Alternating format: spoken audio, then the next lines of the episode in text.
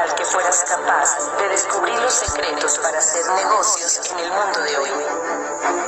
Imagínate conocer lo que saben los ricos acerca del dinero que la clase media nunca llega a entender. Somos una organización que te propone una vida diferente. Creemos en el emprendimiento y el desarrollo humano a través de una educación real para el mundo de hoy. No elegimos a los más entrenados, entrenamos a los elegidos. El Instituto de Negocios Samway presenta al siguiente orador, quien compartirá contigo su experiencia personal. Esperamos que te resulte útil en el desarrollo de tu negocio. La historia es eh, interesante para muchos de ustedes que dicen, bueno, ¿cómo pueden auspiciar ustedes un, un mendigo empresario? Y, y como yo, es difícil, es difícil. Voy a tratar de, porque sé que, que Mario, Vladi, Vladi también es empresario, obviamente ustedes saben su trayectoria, el pensamiento eh, racional que tenemos muchos de los empresarios en función de un capital y, y moverlo. Y ver este negocio no es tan fácil al principio, a mí me costó mucho trabajo. Vamos a platicarles un poco de esto hoy. Pero sí quiero hacerles ver una cosa, miren, nuestro mercado no es, no son los empresarios básicamente. Por supuesto que puedes tratar de eh, involucrar, de, de presentar un plan de redes a un empresario, pero no es tan fácil, tu mercado es otro. El mercado masivo de esto, así como decía Regina ayer, es masificar esta idea, porque si no, eh, te metes en mucho lío. Sin embargo, sin embargo, eh, muchos líos de esfuerzo. Sin embargo, quiero hacerles ver una cosa, miren, para los que quieran eh, realmente hablar de esto, tienen que hablar de lo que realmente aquí, eh, lo que yo le llamo el apostolado del empresario tradicional mexicano. No es fácil ser empresario tradicional en México. En la Ciudad de México se necesitan 120 documentos para abrir una empresa. 120. Obviamente, ¿quién lo cumple? Nadie. Too much regulation, como dirían los americanos. Entonces, eh, de que entregue el eh, civil y que entregue el, eh, la, escritura, lo- los notarios en México por una escritura son tres mil pesos. Una mendiga escritura. Registros. Luego les platico la de Luis Joven. Pero creo que es importante que sepan que hay muchísimas contingencias para los empresarios o que quieran ser empresarios tradicionales. Tienes la contingencia del concepto geográfico, ¿dónde voy a, dónde voy a poner mi negocio? Eh, ¿Cómo le voy a hacer en Internet? Porque ahora ya tienes que estar, no nada más en Internet, ahora tienes que estar en Facebook, Twitter, este, Internet, interactuar comercialmente con tu empresa, saber, o sea, si no estás en una gama muy impresionante de inversión, nada más de salida no la vas a hacer nunca. Tienes la contingencia geográfica, dónde, cómo, etcétera. Luego tienes la contingencia laboral. En México no se premia la productividad, se premia la antigüedad. ¡Qué óvole! ¿Se habían dado cuenta de eso? ¿Sí? ¿Quiénes tienen empleados aquí? ¿Y quiénes tienen lana ahí reservada para la contingencia?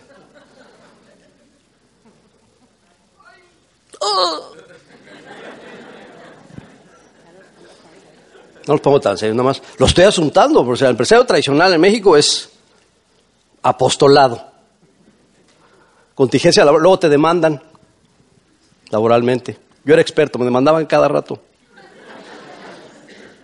Yo no sabía manejar muy bien los empleados porque no tengo esa, o sea, si yo estoy pagando algo, pues yo exijo algo, ¿no? Pero, pero el, otra vez el, uy, jefe, no, pues, pues no se puede, jefe.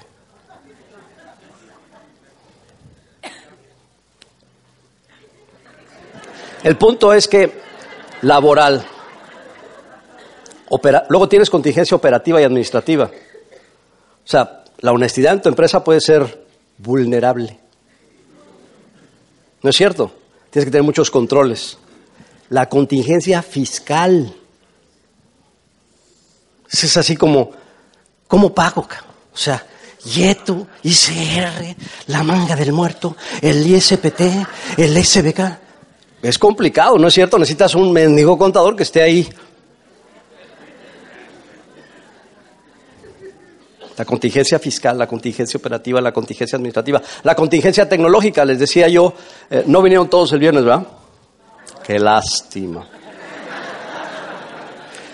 La contingencia tecnológica o global, les decía yo, una de las partes que, les decía yo en el liderazgo es que eh, yo estoy vendiendo sillas o muebles chinos con utilidad a un precio en el cual yo no podría fabricarlas en México. ya con ganancia. No pega eso. La, la, contingencia tecnológica también. Tú empiezas a hacer un proceso y a la semana salió uno más barato, más fácil, más rápido. Y tú ya invertiste una la nota ahí. La contingencia global, la contingencia tecnológica, la contingencia administrativa, la contingencia laboral, la contingencia fiscal, todas esas contingencias las vive un empresario tradicional aquí en México, o no, los que son empresarios. Te levantas y dices, ¿y hoy qué va a pasar, cabrón? Es un chorro de broncas. Cuando yo vi este negocio, yo tenía muchísimos problemas de contingencia. No porque fuera un mal empresario, no, no es eso. Simplemente yo tenía deseos. Eh, yo les voy a contar una cosa. Ustedes conocen a Oscar Velasco. Él es mi frontal. Siempre ha hecho locuras conmigo. Fuimos, tuvimos un restaurante juntos, éramos 11 chavos. Yo era el empresario y los otros 10 iban a ligar a las chavas que estaban en el restaurante.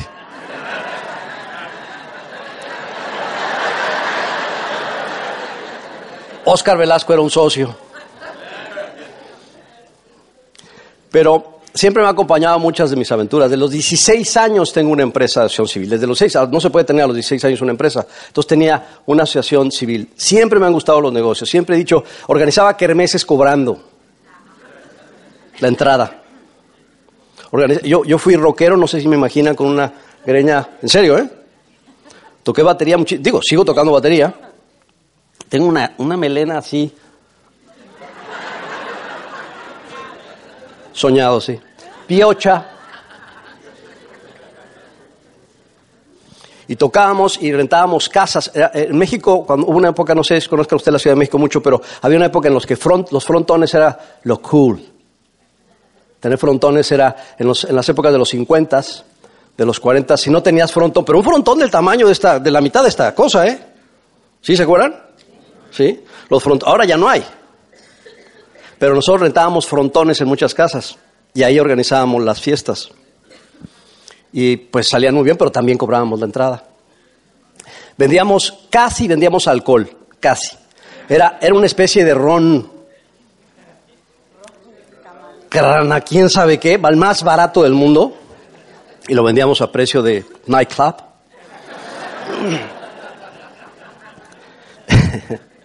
yo nunca tomé, porque dije, los dolores de cabeza de esto deben ser mortales. Mortales. Pero siempre me dediqué a los negocios, siempre. Pero cuando te pasas a la parte oficial de los negocios, ser un empresario tradicional, las contingencias son enormes. Son una bronconototototototota en todo el tiempo. Y en México más. Te llegan inspectores de todos lados. ¿Soy inspector de qué? Pues de seguridad civil, señor. ¿Y qué? No, pues los, los extinguidores ya están vencidos de ayer. ¿No te ha pasado? O sea, tienes que estar viendo todo. Extinguidores, limpieza, salidas de emergencia para operar, nada más para operar. Y un local es caro, ¿no es cierto? Rentar un local. Luego a veces pagas para los beneficios del que te está rentando. Entonces, un empresario tradicional sí tiene muchas broncas y sí puede ver la oportunidad de crear redes, pero tienes que ser muy agudo y muy específico en cambiarle la mentalidad a un empresario. Es muy difícil porque el empresario trae un proyecto. Y el, aspecto de ser eh, empresario, de que tú pongas em, una actividad importante, es que si te quedas de enano empresario, de enano empresario, está sujeto a un montón de contingencias. Si te haces medio empresario, o sea, alguien que puede facturar arriba de los 4 o 5 millones de pesos al año, sigues teniendo, bueno, medio, medio, medio. medio. Un nano puede ser de 2 o 3 millones o 3 millones de pesos al año. Pero esos 3 millones, si te va bien, te quedas con 150 mil. Son un chorro, ¿no? Pero nada más ve un reporte de una hiperempresa que vende billones y se queda con un 10% para los accionistas. La gente no se da cuenta del impacto. Oye, muevo un chorro de lana, muevo 10 millones de pesos al año. ¿Y cuánto te queda? Pues como 300 mil pesos. Es un chorro de gastos. Un chorro de gastos, ¿o no, mi querido empresario? Le vas sumir, sumir, sumir. No, ya ni le sumo, cabrón. El IVA, que el YETU, que el este, que el otro, que el otro. luego te presentan este negocio. Yo al principio dije, no, para mí. Me lo presentó mi gerente de ventas.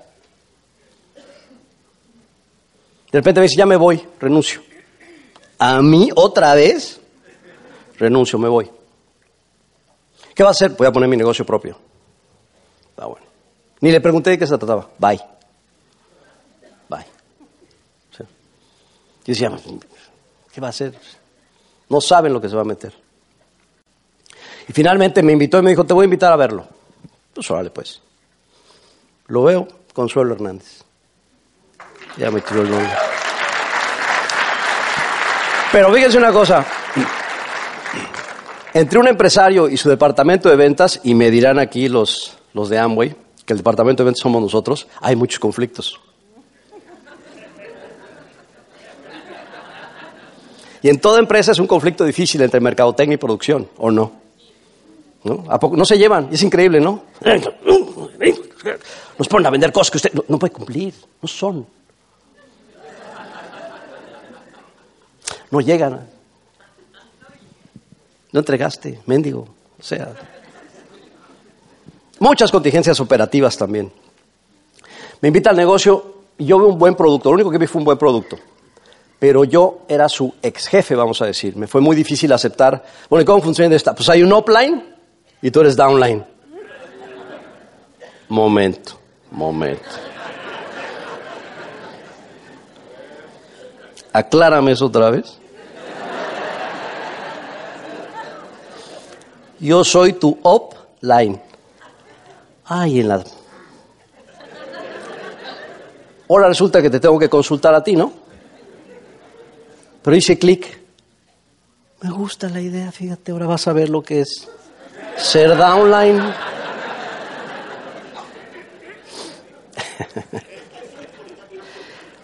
No me fue fácil, pero hice una cosa. Me dijo, hay un seminario. ¿Y a quién cree que le hablé? Pues a Oscar Velasco, al primero. Oye, Oscar, vente. ¿Qué hora? Oscar era un autoempleado de farmacias. Tenía dos, tres farmacias y trabajaban 12 horas diarias. Yo ahora trabajo de 12 a 14 horas diarias. De veras, de 12 a 14. O sea, dos horas diarias. Todos los días.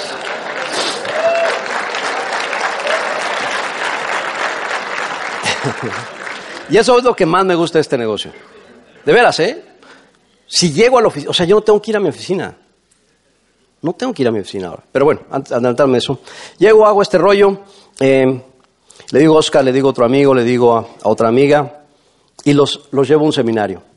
Les voy a contar una historia. La ficha 003 de Yusacel era mía. ¿Sí saben cómo empezó el celular en México? ¿No? No, pero es muy largo contárselos ahorita, pero... Pero hubo muchos inversionistas que no le entraron porque dijeron, es carísimo eso, hombre, no va a entrar en México. De hecho, tengo los nombres de quienes se los fueron a presentar por primera vez en México, en Cocoyoc. Y ese grupo dijo, no, ¿quién va a pagar eso? ¿Cómo un peso la llamada? Estás loco. Y fueron con Yusa, Peralta dijo, va y pum, Yusacel. Y la ficha número 3 en Perisur, yo. Claro, puse un empleado desde las 6 de la mañana, no yo. Yo dije, ¿ya? ¿Ya? ¿Ya está listo? Ah, bueno, perfecto. Va, bien. Yo tenía un local en Perisur. ¿Conocen Perisur ustedes? O sea, les gusta comprar mendigos. Es carísimo Perisur. Pero fui la ficha número 3. Pero te, dan, te daban un bloque, un ladrillo, bueno, un ladrillo con, con, con su strap.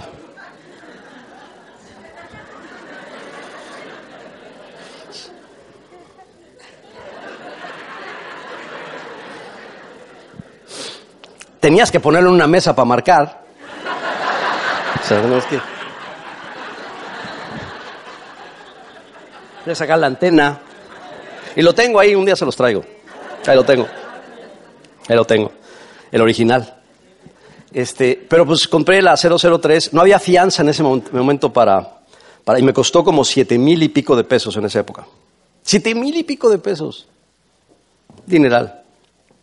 Y empecé a sospechar que algo estaba mal cuando me hablaron a los dos meses y me dicen, ingeniero, le vamos a regalar otro. Entonces dije, ay, hijos de eso, perdón. Me vieron la cara con los primeros aceros, la ficha 003, ¿verdad?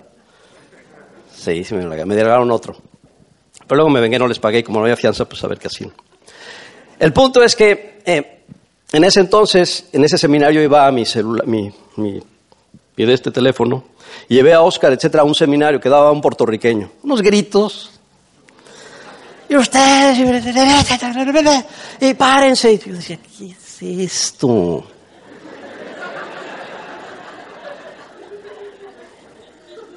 Ya saben cómo es Oscar Velasco, ¿no? ¿Qué estaba haciendo? ¡Ah! Y yo decía...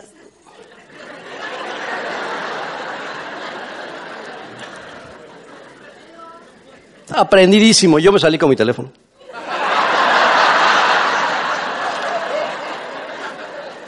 Me fui al foyer del, del salón, marcaba y toda la gente.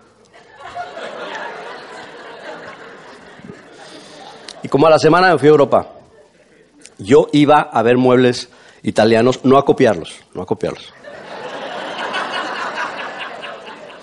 Cada año iba y regresaba con ideas nuevas.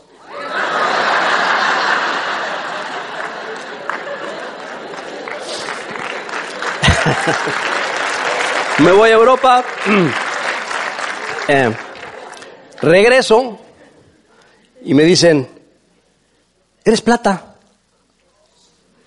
¿Y qué es eso, güey?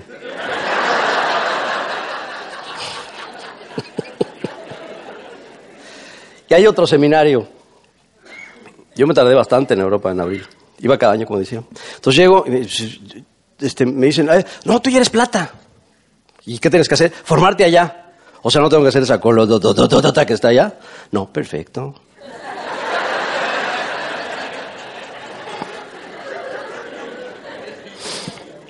Ustedes van a decir, hijo mendigo, te odio. ¿No? Pero les puse el sistema enfrente a ellos. Ahora, ¿qué sabía yo del negocio? Nada. Absolutamente nada.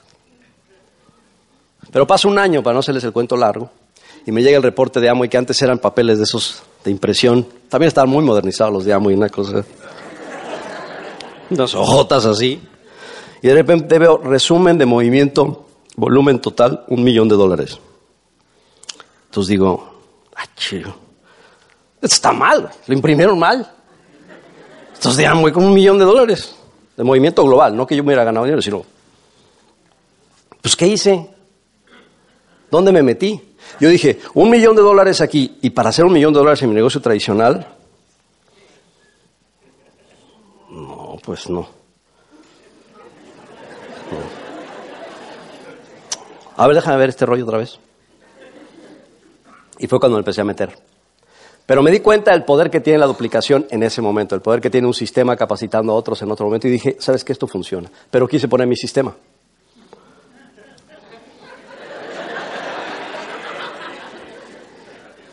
Entonces, íbamos a hacer uno de los primeros esmeraldas en, México. Perlas, en ese entonces. Éramos más corrientitos, perlas. Entonces, fuimos eh, eh, y me fui a Guadalajara. Y había un grupito ya casi a punto de calificar, había como 80 personas. Fui a Guadalajara. Y entonces me voy a quedar aquí dos semanas para calificar este grupo. Entonces, de 80 personas, en dos semanas quedarán seis. Un éxito. Borré a 74 personas. O sea, ustedes me ven aquí muy afable, muy buena onda, pero no, ¿eh? Yo impuse mi forma de trabajo tradicional, que es ser jefe. Ya les he dicho que había corrido yo un chorro de gente en el negocio tradicional, pues aquí fue fácil igual. Impuse, dije, tra, y tú y a la semana dijeron, está loco, está güey, está, chilango, mendigo, adiós. Chilango y en Guadalajara. Que luego les platico que es chilango realmente, porque están, tienen una misconception de mi chilango. Y el punto es que he hecho a perder eso y digo, ahí pude haber dicho, sabes que el negocio no funciona. ¿No es cierto? No es para mí, no funciona. Ahí se ven. Pero dije, no, no, no, no, no. Algo hice mal. ¿Qué hice mal? No meterlos al sistema, hice mal todo. No metí el sistema, no me capacité en cómo manejar a las personas. Como eh, el Carnegie para mí era, ¿cuál Carnegie? A ver, ¿cuál tú tienes razón? Yo tengo razón, se acabó. Oye, te no, no, no, no. Yo no te entiendo. Tú me entiendes a mí, punto, se acabó. Me eché a, toda- a todas esas personas. Hasta que empecé a hacerlo otra vez bien, llegamos a Esmeralda ahí, lo entendí y nos fuimos a Diamante. Pero caímos en el 94. Una belleza de época en la Ciudad de México, en el país. Una devaluación. Pobre Amway, así. ¿Qué tenemos que hacer? ¿Cambiar los precios diario, cada semana? ¿Qué vamos a hacer? Y así fue, ¿te acuerdas? Cambiar precios cada rato. Obviamente la gente se decepciona, no puede alcanzar los precios. Y además teníamos los precios caros. Éramos el Amway Elite en ese entonces. Y además precios caros y en dólares y el rollo, bueno, pues un desastre, ¿verdad? Entonces, si tú crees que no te puedes caer que no hay ciclos en este negocio, sí hay, ¿eh? Sí hay. Sí porque tú crees que todo va así, los negocios no son así siempre. Hay competencia, como hablábamos ayer. Hay engaño, hay, hay- hay- hay mucho, un montón de contingencias también que no conoces. Amway trajo el negocio multinivel a través del sistema a México. Todos estamos aquí gracias a que se cambió una forma de pensar. Y nosotros la creamos. Nosotros trajimos la competencia.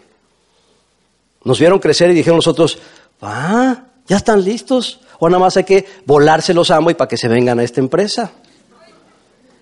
Y hay muchos. Los mejores preparados en el multinivel, ¿quiénes son? ¿Por qué? Pues por esto. Todos nos copian. Todos. Y eso lo creamos en México. Nosotros, fíjense cómo sí modificamos las cosas en un país. Nada más que no nos damos cuenta. Pero nosotros trajimos el concepto de multinivel a México como opción financiera para las personas. Estaba la venta directa.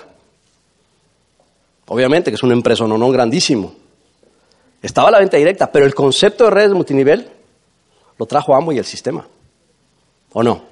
Digo, para los que somos viejitos ya en este rollo, sí sabemos de qué estamos hablando. De hecho, lo contaminamos rápido al país. Rápido. Luego me fui a Argentina a abrir el negocio.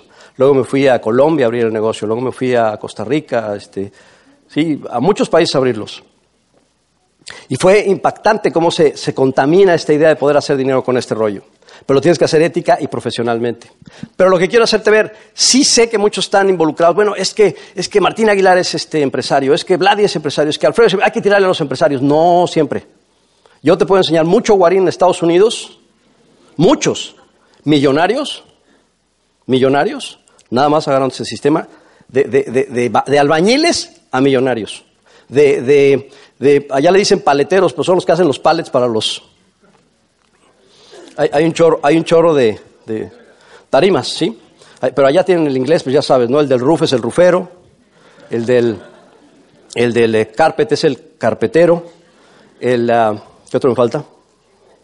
Eh, no, eh, pero hay uno que trabaja en el cooler, ese no lo puedo decir.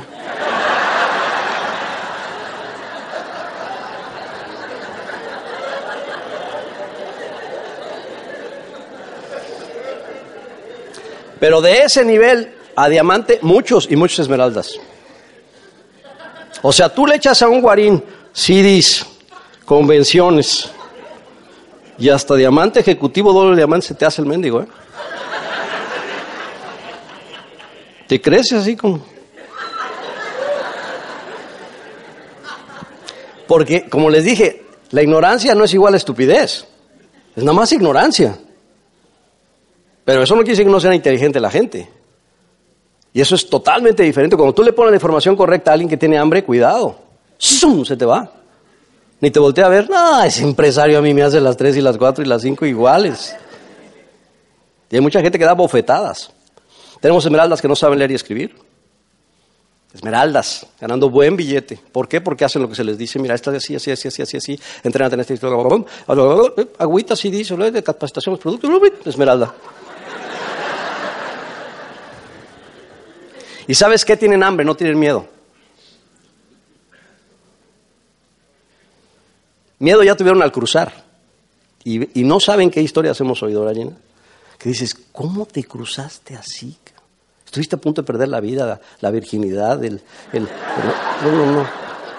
No, no, no saben qué dramas hemos oído ahí. Y todavía tienen una... No, sí le vamos a echar ganas y. Y dices, ¿qué historias? ¿Qué historias? No hay uno que no digas, ¿qué? ¿Cómo?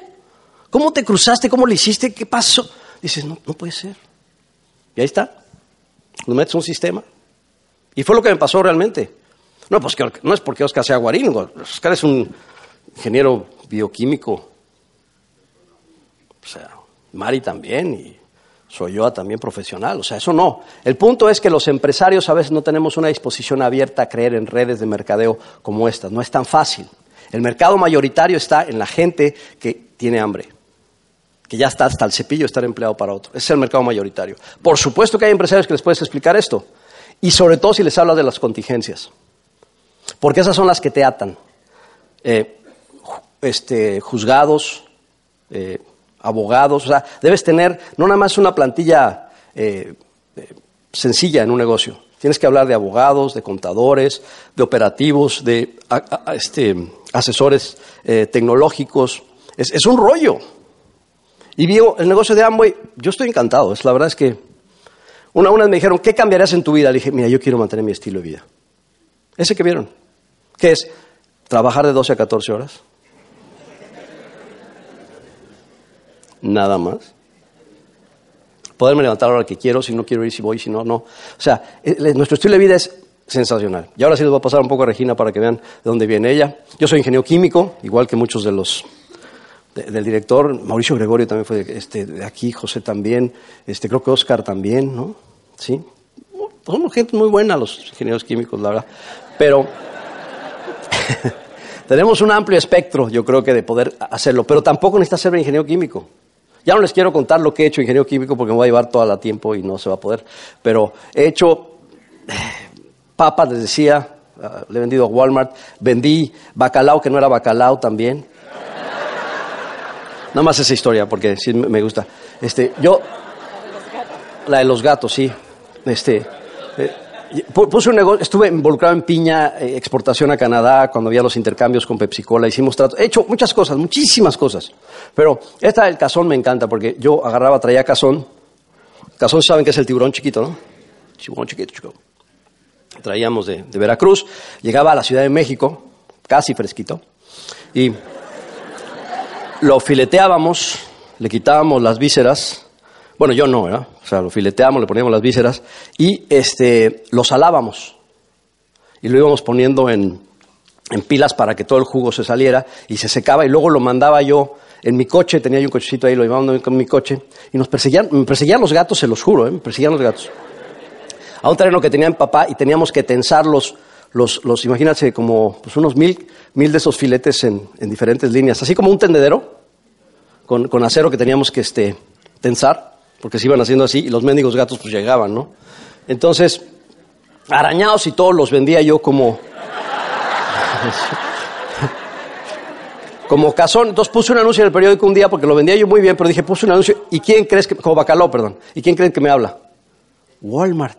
Ve el anuncio en el periódico, un comprador y me dice, ¿usted vende bacalao? Sí.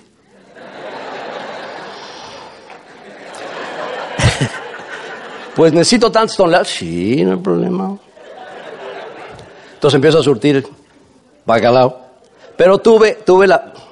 Siempre en mis facturas puse tipo bacalao. Y fue funcionando, funcionando. Hasta que me habla un día, después de un tiempo, del comprador me dice, Alfredito, sí señor, ¿cómo está? ¿Cómo le va? Todo bien, todo bien. Necesito hablar contigo. Oye, ¿qué me estás vendiendo? Pues llegó una señora y me dice que esto no es bacalao. No, no, es tipo bacalao. ¿Es tipo bacalao, desgraciado? Sí, es tipo bacalao.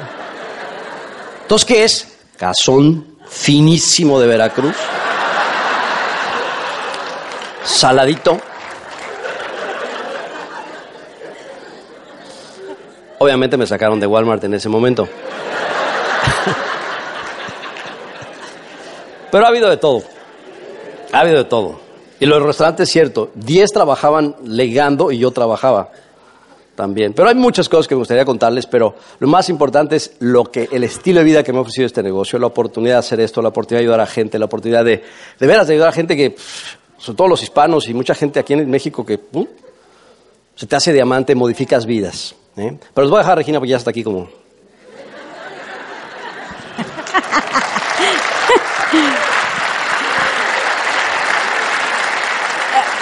antes que nada, antes que nada, se me fueron Emiliano y Angélica de aquí del escenario. Yo quería darles un gran abrazo. Gracias por ser nuestros anfitriones. Este, dejé mi papelito que me este, escribieron allá en el hotel, pero bueno, son de esas cosas que trae este negocio que yo valoro mucho. Muchas gracias. Si me pueden ir poniendo la presentación atrás, brevemente yo les platico eh, de dónde vengo, de una familia de seis hermanos, educación privada, la vida como, pues, quienes somos profesionistas la conceptualizamos, lo que sigue, lo que sigue, lo que sigue. Y este, y voy a cortar todo ese momento hasta que llego al negocio. El negocio llegó a mí, yo nunca llegué al negocio. El negocio llegó a mí a través de Alfredo. Y la verdad, si quieren saber de un mal prospecto, Aquí estoy yo. ¿Se acuerdan de los Medici? Los que no vinieron el viernes. Qué lástima. Pero bueno, ¿se acuerdan de los Medici que iban por ahí flotando? Pues yo iba flotando en la vida muy a gusto. Esos son mis papás, de ahí vengo. Uno de los shocks que me, le, comentaba yo a Beto Mayagoite ayer que uno de los shocks que me dio fue que mi papá dejó de estar con nosotros hace 15 años. Y pues no tenía yo una foto de él, por supuesto. Pues hace 15 años no había internet. Entonces, pues, pero bueno, afortunadamente una hermana me la mandó, este, nada más para que ubiquen un poco mi personalidad, mi padre eh, melancólico sanguíneo, igual que yo, y mi madre colérica muy inteligente, muy inteligente, muy sabia. Em, em, ella todavía está con nosotros, tiene 86 años. La verdad es que es una maravilla mi mamá porque, como les digo a algunas amigas, la tengo, la realidad es que la tengo. O sea, yo todavía puedo llegar, sentar con, sentarme con ella, platicar con ella, aconsejarme con ella, este, muchas cosas. La verdad es que mi mamá, este, aunque a veces es muy chistosa porque yo les digo a mis hermanas que ella delegó en algún momento su maternidad a mis hermanas. Y gracias a eso tengo también una que funge como mi madrastra. Pero también me ubica por ahí en la vida. Ella es mi suegra, ese día cumplió 80 años. Cualquier parecido con el hijo es mera coincidencia, ¿verdad? Clavaditos. Esos son mis hermanos ya hace bastante tiempo, pero ahí estamos los seis, cinco mujeres y un hombre. Todos dicen pobre hombre, no, es el más consentido de todos. Ahí está mi cuñada también, ¿verdad? Casi no se parece a nadie ahí pero como le prometió un día Alfredo a Cecilia, su hija, le dijo, no te preocupes, mijita, que de grande te operamos. Y sí, sí la operó. Entonces ya después lo, van a ver. Eh, ahí está Alfredo como unas orejotas porque eh, cuando oyes a Alfredo contar la historia, cuenta la historia y nunca cuenta la historia, pero es que su historia, su historia es ser empresario. Alfredo es empresario. No, eh, independientemente que sea hijo, hermano, papá, esposo, lo que sea, es empresario, siempre, en todo momento es empresario. Y entonces siempre está abierto a escuchar negocios. Y pues estos fueron sus maestros en algún momento. No es fotomontaje, se los juro que no, aunque en este tiempo se puede hacer de todo. Pero ahí a la derecha está uno de los economistas más famosos de Estados Unidos, Paul Sempilser. ¿sí? Y de este lado está Robert Kiyosaki, para quienes lo conocen. Y bueno, pues esa es una de las caras más representativas de Alfredo. Un millón de dólares en billetes de? De 10 dólares. Y lo que siempre ha dicho Alfredo es que el dinero te da opciones. Es la realidad, el mundo se hace chiquito cuando tienes dinero. Entonces te permite hacer un montón de cosas que unidos a este negocio, pues entre otras cosas nos ha permitido los tres hijos de Alfredo estudiando en el extranjero, claro, como dice, una familia muy unida, uno en Inglaterra, otro en Australia, otro en Santa Bárbara, California. Pero ahí están, estudiando muy a gusto, una casa totalmente a nuestro gusto, pero lo más importante para mí es eso de abajo, eso que dice viajes, experiencias, momentos que vale la pena vivir. Como les dije, el negocio llegó a mí por Alfredo y no me quedé por Alfredo, la verdad porque pues Alfredo lo tengo, de cualquier forma. Eh, pero... Eh, pero yo sí me quedé por la gente, la verdad. No, no entré por el producto, no entré, el producto es más, ya lo usaba yo antes, ni siquiera de conocer a Alfredo. Yo no entré por el producto, no entré, entré porque, porque dije, ¿se acuerdan de, de eso que les dije? Sí, no, sí, no este, dije, Alfredo es empresario. Alfredo y Amway. Regina quiere Alfredo, Regina tiene que querer Amway. Es la realidad, así entré. Me peleé en el transcurso, este, dije cosas muy atrevidas, este, le propiné varios golpes, este, emocionales, este, y demás. Pero la verdad es que en el fondo sabía que esto era, es un proyecto de vida. Entonces yo me tenía que sumar al proyecto, pero a mí me fue convenciendo la gente. Y todos esos detalles en mi parte sanguínea que yo valoro muchísimo. Y el estar haciendo amigos y ahora me siento cercana a muchas cosas. Fíjense, les voy a decir una de las primeras cosas que me acuerdo del negocio, para que vean que no es un producto, no es el, dinero, el negocio en sí. No, lo, de las primeras cosas que me acuerdo en el negocio fue la sonrisa de bienvenida de Beto y Lilia Mayagoitia. Fue la primera sonrisa que me brindaron en este negocio y, así de verdad lo valoro. Y me acuerdo que estábamos en una convención que yo iba de invitada y a la hora que vienen Beto y Lilia y me dicen, entonces, ¿qué te convenció? Y yo me quedé así de, ¿a mí? No, pues si yo vengo acompañando a Alfredo. Sí, por eso, pero ¿qué oíste del negocio? ¿Te convenció? ¿Ah? Como dice Alfredo, ¿eh? Ah, sí, sí. No, no entendía nada. oí otros oradores que por nada y me desauspician, ni siquiera yo había entrado y ya me estaban desauspiciando. Pero en fin, después empecé a comprender todo lo que era este mundo y es un mundo al revés. Eso sí es un mundo al revés. Pero vieras qué bonito se vive al revés. Estoy eh, quizá trabajando, miren cómo trabajo sudando aquí, eh, eh, trabajando un domingo, trabajando un sábado quizás, aparentemente sacrificando cosas, pero la verdad es que la riqueza de la gente a, mí me compensa muchas cosas, ¿no? Entonces, eso para mí es lo más importante, los momentos que vale la pena vivir. Este, cuando se recibió Santiago, se, se recibió ahí de la carrera porque ya ven doctorado. Entonces, bueno, pues ahí está el orgulloso papá. Esa es la ciudad donde vive este, Santiago, que es el mayor, que es una ciudad muy bonita. Esto fue cuando se fue Cecilia a Vancouver, que también la fuimos a dejar un año allá. Ese es otro de los aprendizajes más fuertes que he tenido. Em, la verdad es que haber tenido a Cecilia en casa fue una prueba durísima para los dos. Pero ya que la pasas, ya que la, este, ya van a ver algunas fotos más adelante, la verdad es que a pesar de ella y a pesar mía, la conexión es fuerte. Y si no hubiera tenido yo este sistema, pues después de 11 años de matrimonio con Alfredo, me hubiera yo simbrado. Porque, ay, cómo son difíciles los adolescentes, ¿verdad? Los odiolescentes.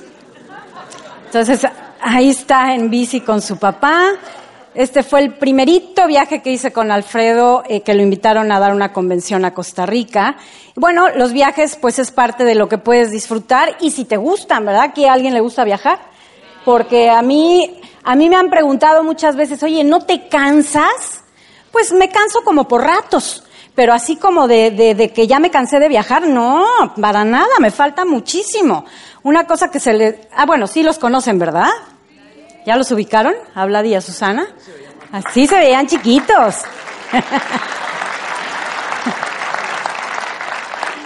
Eh, olvidé decirles una, una característica cuando les dije de dónde vengo. Mi papá murió a los 94 años siendo un hombre joven, de verdad, de corazón, de, de actuación, de pensamiento, de todo. Ese es el ejemplo que tengo, es el ejemplo que quiero seguir pues ahí estoy con una de mis pasiones, ¿verdad? Tenía yo que pisar el campo del Estadio de Francia, por supuesto el del Real Madrid.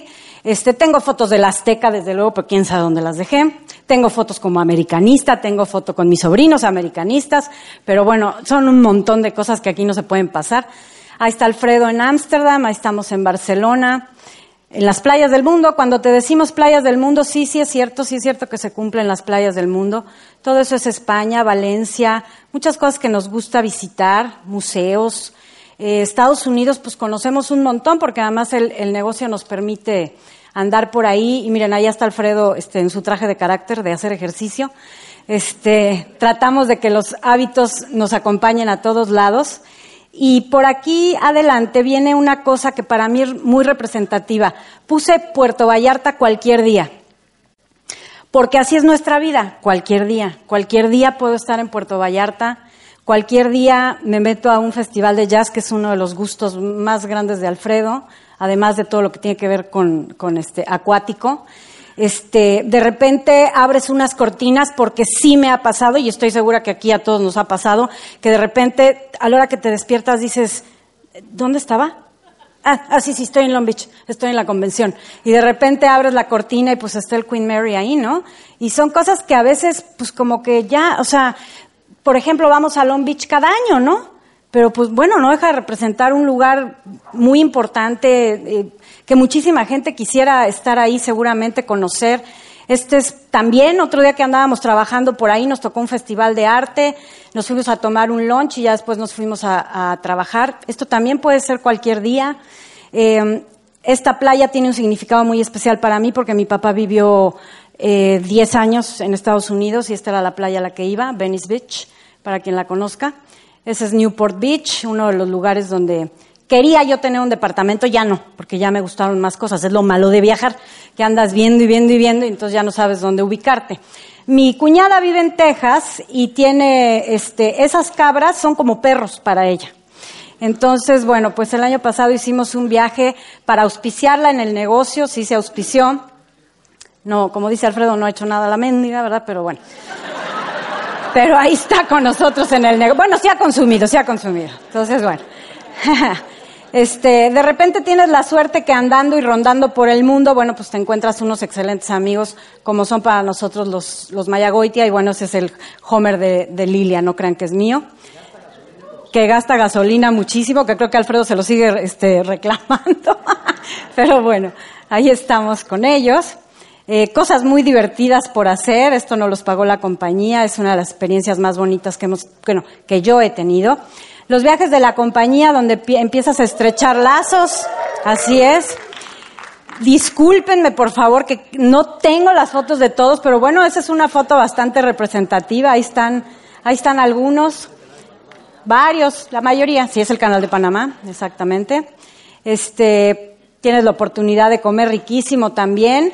Hay una parte importante, la comida es un placer, para mí es un placer, a mí me gusta cocinar, me gusta descubrir este sabores de otros países, de otros lugares. No me gustan mucho las comidas, esas fusión donde te dan una sopita y te dan un vasito así. No, no, yo soy de buen comer, pero este, pero para eso está esto. Que nunca te olvides de tu cero carb, ¿verdad? Siempre que andes por el mundo, nunca te olvides de tu cero carb. Por ahí tenemos más, este, más fotos. Esto fue en Isaura, Punta Cana, ¿verdad? Punta Cana. esto acaba de ser a penititas la semana pasada, a penitas, ahí preparándonos este, cada una para sus intervenciones. Hasta allá, si no la, ¿sí se ve Giovanna? Hasta allá está Giovanna.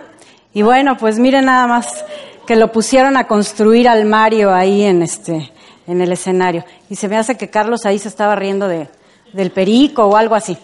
Este, personalidades que empiezas a conocer, que, eh, bueno, pues eh, el señor Jäger, que muchos de ustedes conocen, que realmente es toda una institución en este negocio, eh, el señor Remborg también. Les voy a contar una anécdota. No. ok, no, no, está bien, está bien. No, no porque no hay tiempo. Ese es el pretexto ideal, no hay tiempo. Este, bueno, eh, cuando vas conociendo estas cosas a través del sistema, cuando vas conociendo estas personas, que estoy seguro que muchos de ustedes lo conocen, pues la verdad es que te quitan y te... ¿Se acuerdan que les dije que era yo un pésimo prospecto, verdad? Este, estatus hasta arriba, reinita de mi casa, eh, siempre me tuvieron así como en capelo, toda protegidita y todo para que a mí no me diera ni el aire porque era yo la reinita de mi papá, este, pues la verdad es que conoces a esta gente y dices, pero qué bruta he sido, de verdad. O sea, ¿cómo, es posible que, o sea, no, no, no hay forma, no tengo ni palabras para explicar lo que, lo que él te transmite. Eh, te abraza con el cuello. sí, te abraza con el cuello. Y Saura y Lauro tuvieron la oportunidad de estar con nosotros eh, más bien nosotros tuvimos el honor de tenerlos en la organización de allá de Estados Unidos y si mal no recuerdo estaba Nick cuando ustedes fueron, ¿no? Y fue un, un, impacto muy fuerte. y este, pues te digo, se te quitan muchas cosas. Eh, aquí está Leonard Kim, que lo acabamos de tener en México. Este, por ahí andaba José Ángel, estaba trabajando José Ángel en la otra oficina. Este, ahí estábamos con él. Un impacto también muy, muy fuerte. La verdad, frases muy cortas, muy sencillas, pero muy poderosas que, pues a mí sí, sí, sí me, sí me simbraron muchas cosas. Aquí está Robert Rom, para quien haya leído sus libros y, conozca de las personalidades. Allá abajo no crean que estoy bailando con él. Lo que pasa es que me prestó su anillo con el que ganó el campeonato de los Diamondbacks. Y este, y entonces le dije, ah, no, pues le tenemos que tomar una foto. Entonces por eso me puse así con el, con el anillo. Es un hombre muy simpático.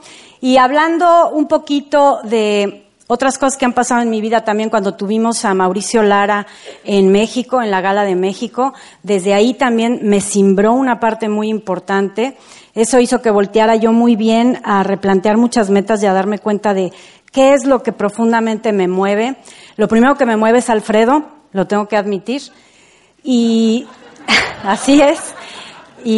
Mi familia, mi familia, y por aquí, bueno, pues allá hasta allá ven a mi más reciente adquisición de sobrina nieta. Este, las otras están acá, las chiquitas de acá. Mis sobrinos, ahí están Cecilia y Gerardo, los hijos de Alfredo, mis cosijos. Y pues una cosa grata es que se han integrado también a mi familia. Mi familia es muy grande, muy ruidosa, muy apapachadora, muy este, sí, sí, sí, pero la verdad es que adoptó, adoptó a los hijos de Alfredo como si fueran tres sobrinos más. Y bueno, pues la verdad la convivencia siempre es muy agradable y cada vez que me hablan eh, del extranjero, mis cosijos, siempre me preguntan por todos mis sobrinos, por mi mamá, por todo el mundo. La verdad es que es, es algo muy, muy agradable. Acá en estas, este, las tres conchitas que están aquí retratadas abajo, este, ahí está mi madre y mi suegra, y la de acá, de la izquierda, que yo le prometí que un día iba a hablar de ella en el escenario, es mi tía Cristina, que fue, es mi segunda mamá, tiene 87 años, es la más bailadora, la más centrona, la más viajadora, la más moderna, entonces ya se están dando cuenta que vengo de una familia longeva, ¿verdad? Dice Alfredo que lo voy a enterrar y que todavía me va a dar tiempo de otro. Pero no quiero otro.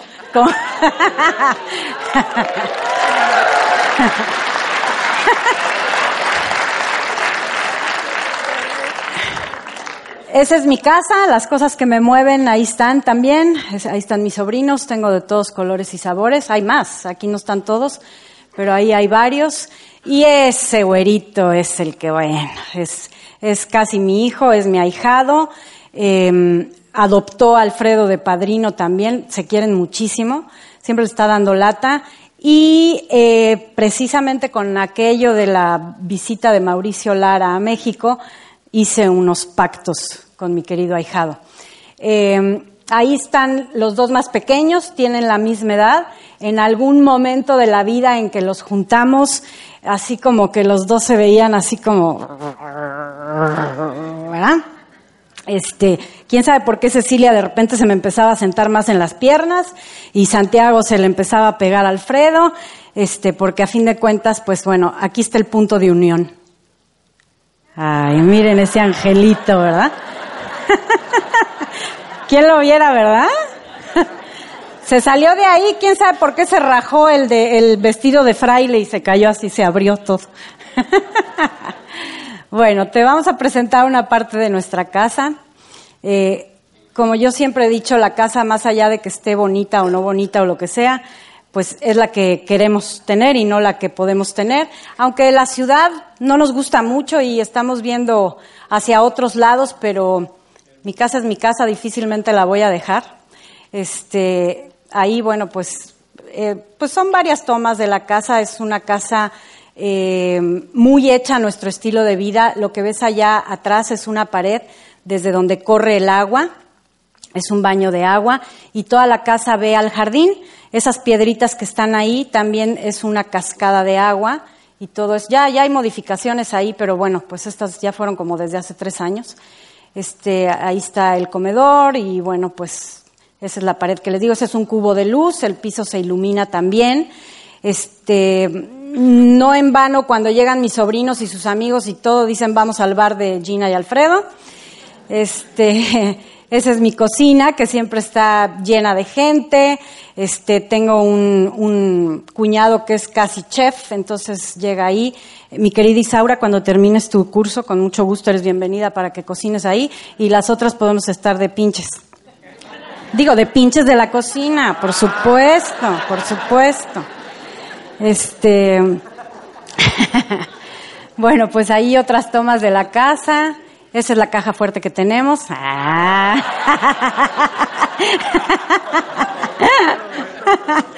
Esa es la bóveda de un ex banco que ahora es hotel en San Diego y es, es padrísimo. Ah, otra cosa que me encanta y van a decir que qué raro, porque ayer me decía Antier, me decía Angélica, ¿no? Dice, oye, cuando llegas a los hoteles, ¿qué? O sea, ¿sí te da curiosidad o qué? No, sí, a mí sí me encanta llegar a los hoteles, me encanta, me encanta. Claro, a veces fastidia un poco la vida de hotel, pero sobre todo cuando pienso en mi casa, ¿verdad? Pero este, pero sí me encanta descubrir y todo eso y nos gusta mucho andar por ahí. Este, Alfredo en su paraíso, Alfredo es totalmente acuático, si no se habían dado cuenta, es totalmente acuático. Ahí está la casa que tenemos en el lago. Ahí está su lancha, sus juguetitos. Este, esa es la vista de la recámara principal. Eso que, eso que está en azul, ahí está el jacuzzi. Y bueno, pues comprenderán que no la pasamos mal. Este, ahí estamos en Santa Bárbara, que fue donde dejamos a Cecilia, y ahí estamos en Balboa Island, en California. Todo esto en California. Este, cosas que he aprendido, cosas que he aprendido con este negocio, muchísimas. Una, de verdad, antes de, antes de empezar con esto, una de las cosas que más he aprendido y creo que, eh, pues, es lo que te da mucho valor como persona, no lo quiero poner en mí, pero te invito a que lo hagas porque a mí este sistema también me ha enseñado muchísimo a no juzgar absolutamente a nadie a entender las circunstancias de cada quien. Este, cuando tú estás dando el plan, son tan diversas las personas a las que tú les puedes dar un plan que este, si, si aún no te hemos convencido, convéncete porque vas a tener más joven el cerebro, o sea, lo traes finto. Aquí a ver, viendo a ver este, cómo vas a reaccionar y cómo vas a contestar y todo esto. Este, quiero agradecer también muchísimo a la corporación y sobre todo hoy en especial y porque está aquí casi nunca, no, bueno, antes no nos acompañaba, pero Carmen María Mena, así como les dije que un aplauso para ella.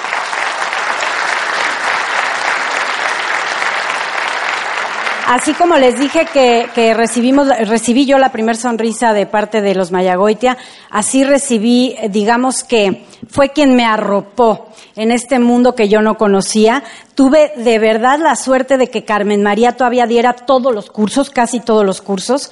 Entonces, prácticamente todos los cursos de producto me los dio ella y me siento muy afortunada de haber tenido eso. Y bueno, pues hay que aprender que si no puedes convencerlos, pues confúndelos, ¿verdad? Sobre todo a estos.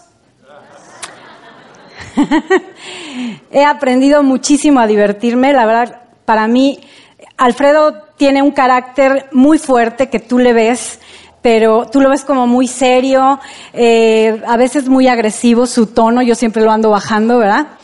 Pero la verdad es que eh, estar con él es divertidísimo. Yo me divierto muchísimo. Vivo, vivo mi vida muy divertida, muy, muy divertida. Y por eso, si un día sientes un gran vacío, come, es hambre. ¿Ok? Quiero agradecer mucho otra vez a mis amigos diamantes que están aquí. Este, a todos los demás, por supuesto, a todos los que hacen posible la convención. Muchísimas gracias. Ustedes saben que Grupo Sonora está aquí en mi corazón.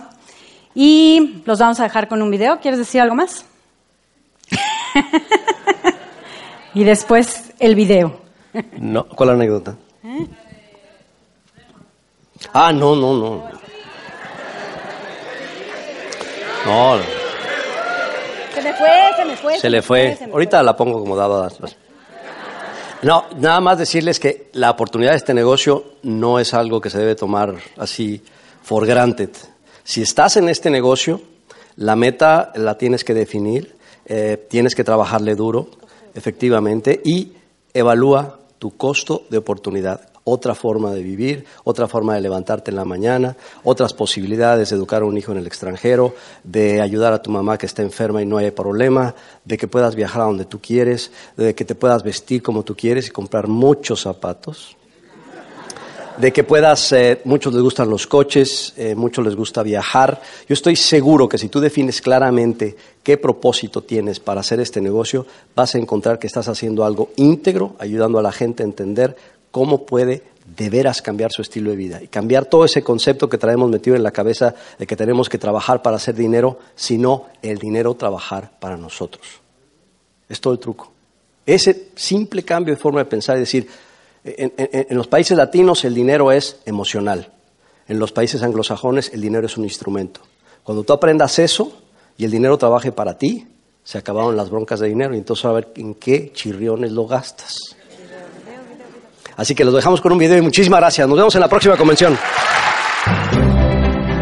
El Instituto de Negocios Samway agradece tu atención. Esperamos que esta presentación te ayude a lograr el éxito que soñaste.